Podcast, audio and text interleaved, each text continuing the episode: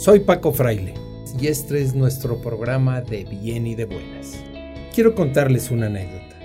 Cuando en el 2004 me lanzo de candidato a la gobernatura del estado, la fuerza que habíamos obtenido se reflejó al final de cuentas en la votación, teniendo 640 mil votos arriba de esta, de esta cantidad de votos directos, sin un acarreo, sin una compra del voto. Y esto es una gran satisfacción porque esto fue fruto de un trabajo de meses y de contacto directo con cada una de las personas. ¿Qué logramos al final de cuentas en este camino? Un algo muy simple y muy sencillo. Me convencí de que valía la pena lo político porque es la relación de alguien que quiere servir a los ciudadanos y entablamos una gran comunicación en todo el Estado. Esta es una satisfacción que muy pocos políticos en México pueden decir. La mayor parte ha tenido la tentación de comprar el voto, de dar prebendas por el voto, que a veces se reduce a una simple el simple uso del hambre de un ciudadano dándole una despensa a cambio de un voto. Sacar así 640 mil votos me parece a mí sensacional. Es un orgullo. Y la verdad, se los digo de corazón, me gustaría que todos los políticos así lo hicieran. Estábamos estudiando varios amigos. Estábamos estudiando economía porque teníamos esa materia retrasada y habíamos sumado esfuerzos para estudiarla. Jaime Zurita, José Manuel Martínez, Alejandro Serrano, Farrera, que era un chapaneco, un servidor. Y estando platicando sobre las cuestiones del país, teníamos ahí un pizarrón que me permití borrar todo lo que estábamos estudiando de economía. Puse una línea en medio del pizarrón y de un lado empecé a escribir lo que estábamos viviendo como nación en ese momento. Presidía el país Díaz Ordaz y la, la fuerza que tenía Díaz Ordaz, aparte del uso directo del ejército, pues es que tenía un control además de los medios de comunicación. Pero un, un control de medios de comunicación verdaderamente serio y soberano bueno, no, los ciudadanos no nos enterábamos de nada que no fuera aprobado primero por el gobierno, literalmente. Plumas así eh, muy dadas a escribir las cosas y decir algo en contrario era porque le habían dado prácticamente la orden a ese medio de comunicación de que dijera algo sobre A o sobre B o sobre C para descarrilar una campaña política o para otras cosas. La tercera parte que pusimos ahí es que teníamos una economía en la que todos los adultos se sentían muy cómodos. Habíamos estado creciendo permanentemente en el gobierno y decían que la revolución se había encausado y que en ese momento teníamos una economía extraordinaria que llegaba a puntos de 3 o hasta 4 de crecimiento. Díaz Ordaz, muy inteligentemente, eh, con todo esto que tenía, pretendía tener la posibilidad de elegir al candidato que se le viniera en gana. Nunca pensó que se le iba a atravesar Echeverría y que Echeverría iba a hacer, hacer una serie de maniobras que pasan por el 2 de octubre, que no me voy a detener ahora, creo que sería en otro momento prudente tocar el tema. Lo que sí es cierto es que pusimos del otro lado de esa raya qué opciones teníamos. ¿Qué opciones teníamos? Teníamos una opción que era muy clara. Había un solo partido político hegemónico en el país. Y ese partido hegemónico, dominante en las cámaras, en los ayuntamientos, en las cámaras locales, al final de cuentas, era el PRI. O como decían en Cuetzala, la PRI. Y este concepto de partido hegemónico cuando tú pretendías decir, oye, vamos a meternos con estos porque ya sabíamos de algunas, de que veíamos que prácticamente todos los gobernantes salían muy bien posicionados en lo económico, que vivían muy cómodamente, que vivir fuera del erario era un error. Si, si no pertenecías a esta familia revolucionaria como se autollamaban ellos, estabas frito en la política. La otra opción que teníamos, y la teníamos muy viva, era la de ser guerrilleros. Principalmente la figura del Che estaba de moda. Ya más de uno de nosotros traía camiseta del Che sin haber averiguado qué clase de persona era al final de cuentas. Y esta situación nos reducía prácticamente a decir que solamente había una opción de lo político, el PRI. Y cuando se presenta esto, pues pensamos nosotros que podríamos tratar de hacer algo en lo social. Y volvimos a subrayar la posibilidad de entrar a otro partido político, pero ¿cuál partido político? Porque en ese momento el Partido Acción Nacional que existía, existían otros como el PAR o como el, este, el Partido Comunista que casi casi estaba en la clandestinidad estaba en la clandestinidad propiamente, sin embargo ahí estaba, ya tenía cierta presencia. Pero el Partido Acción Nacional era un partido de testimonio. Yo siempre los he comparado ese tiempo, así cuando tú tienes una estufa que tiene un piloto eh, que siempre está prendida una lucecita, bueno, hay fuego ahí, que lo único que necesita es gas para, para prenderse y actuar. Y entonces decidimos ir a platicar con la opción que teníamos, la primera opción, y fuimos a platicar. El que presidía en ese momento el PRI era Pacheco Pulido, era el presidente del PRI. Y venían en corto plazo, bueno, en corto plazo, un par de años más adelante, venía la elección a gobernador. ¿Qué hicimos? Fuimos a hablar. Nos recibió. Nos recibió porque su papá y Alejandro y Pacheco Pulido, pues era, eran muy amigos y entonces nos recibe, no porque fuéramos buenos ni porque pensaran en nosotros como tal. Y nos pide un, que le presentemos un programa la siguiente semana de qué queríamos hacer o no hacer. La semana nos pasamos preguntando a quienes estaban metidos en la política para hacer un pequeño programa que yo creo que no tenía mayor ciencia que simplemente voluntad, más que otra cosa. Pero la siguiente semana no nos recibe Pacheco. Nos manda una persona que llega con aliento alcohólico y más bien estaba borracho. Y esta persona nos denosta, nos ofende, nos dice que qué nos pensamos nosotros, que si este, pensamos que vamos a llegar a ser diputados o esto, que estábamos soñando, que éramos unos locos, etc. Nosotros le contestamos, oiga señor, nosotros venimos a presentar un proyecto porque queremos trabajar para ganarnos los espacios. Acabamos por salir, nos mandamos a la trompada a esta persona y en la puerta tomamos una serie de decisiones. Alejandro decidió irse a la iniciativa privada y estuvo trabajando en organismos empresariales. Jaime regresó a, Volkswagen.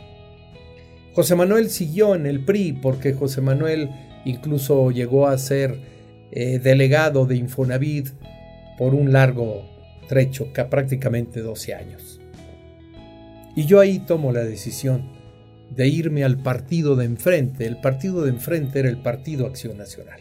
Y verídico, saliendo de esa reunión, me fui a la 2 Sur y la 7 Poniente, que ahí estaban las oficinas del Partido Acción Nacional, que por cierto, y esto viene después, yo ya tenía ingreso al Partido Acción Nacional.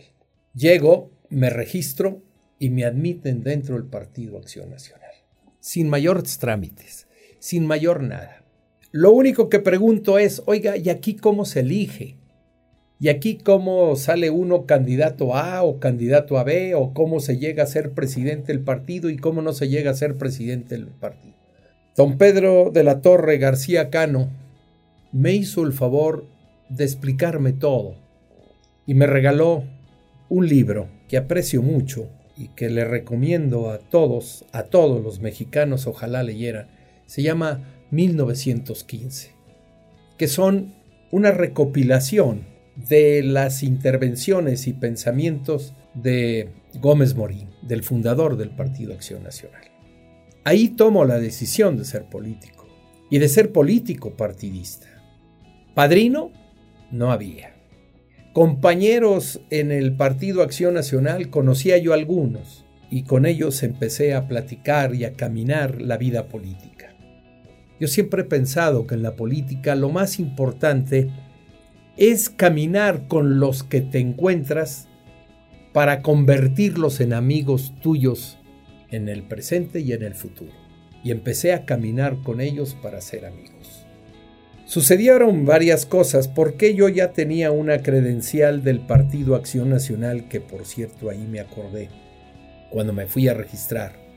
Resulta que un día trabajando, yo era comerciante, trabajaba yo con mi padre, aparte de estudiar en la Benemérita Universidad Autónoma de Puebla, de estar metido en todos los líos universitarios sabidos y por haber.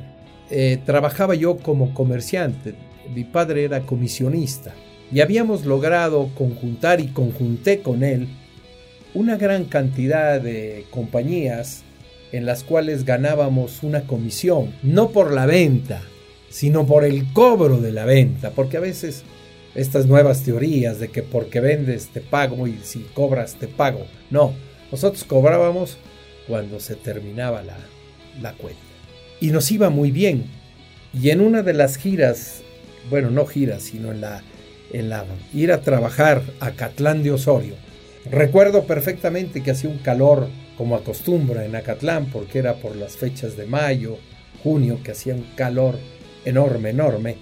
Me cruzo la calle, me voy a, ahí a una caseta donde vendían jugos, a tomarme un jugo, a refrescarse un poco, y me siento y de repente llega una persona que se sienta junto a mí y que se voltea hacia mí y me dice, oiga, ¿no le gustaría ser miembro del Partido Acción Nacional? ¿Qué? ¿Qué es el Partido Acción Nacional? Yo conocía el Partido Revolucionario Institucional, el Partido Acción Nacional. La verdad las cosas en ese momento, estoy hablando de 1974, no lo conocía. Y entonces se voltea y me dice, ¿le gustaría ser miembro del partido? ¿Cuál es su nombre? Francisco Antonio Fraile García. ¿Dónde nació usted? No, yo nací en Guajuapan de León, que, es camino hacia Oaxaca, y es Oaxaca. Y ahí al nacer, este, bueno, al, estar platicando con él, eh, se voltea y me entrega mi credencial con mi nombre. Y la firma era de un señor llamado Ángel Conchello, que para mí después llega a ser uno de los mejores y más extraordinarios senadores que hemos tenido en la República, porque gracias a él tenemos hoyo de dona. Para que nos entiendan quienes nos escuchan, hoyo de dona es la parte de petróleo que tenemos en el Golfo, que gracias a que Ángel Conchello denunció que teníamos una isla, que son unas cuantas rocas, que pertenecen a México nos permitía 30 kilómetros más adelante de esa gran riqueza de petróleo en el Golfo de México. Así es que a él le debemos esta situación.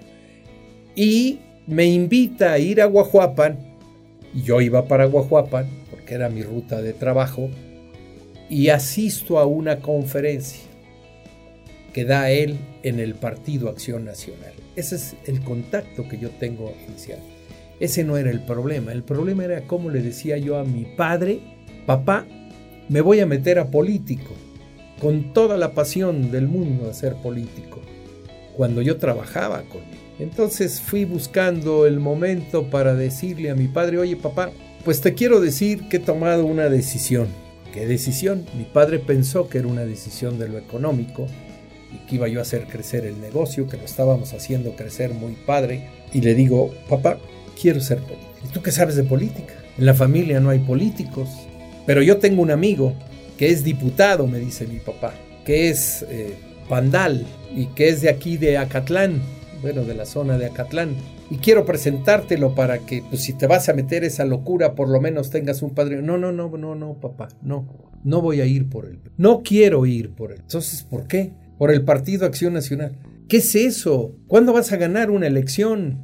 Además, a mí me parece una idiotez meterse a lo político y, no ganar y no tener posibilidades reales de ganar una elección. ¿Para qué se mete uno a políticos si esto no es para ganar la elección?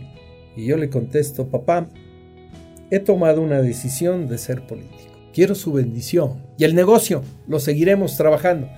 Y me dice mi padre, no, tú ya tienes el corazón puesto en la política. Vamos a tener dificultades. Es probable, papá, pero las iremos sorteando juntos. Mi padre se enojó mucho, muchísimo. Realmente dejó de hablarme tranquilamente una semana o diez días, hasta que un día prácticamente cinco y media de la mañana, seis de la mañana, se me sienta en mi cama. Paco, he tomado una decisión. Si esa es tu vocación, adelante, hijo. Qué bueno, pero sé, intenta ser el mejor político.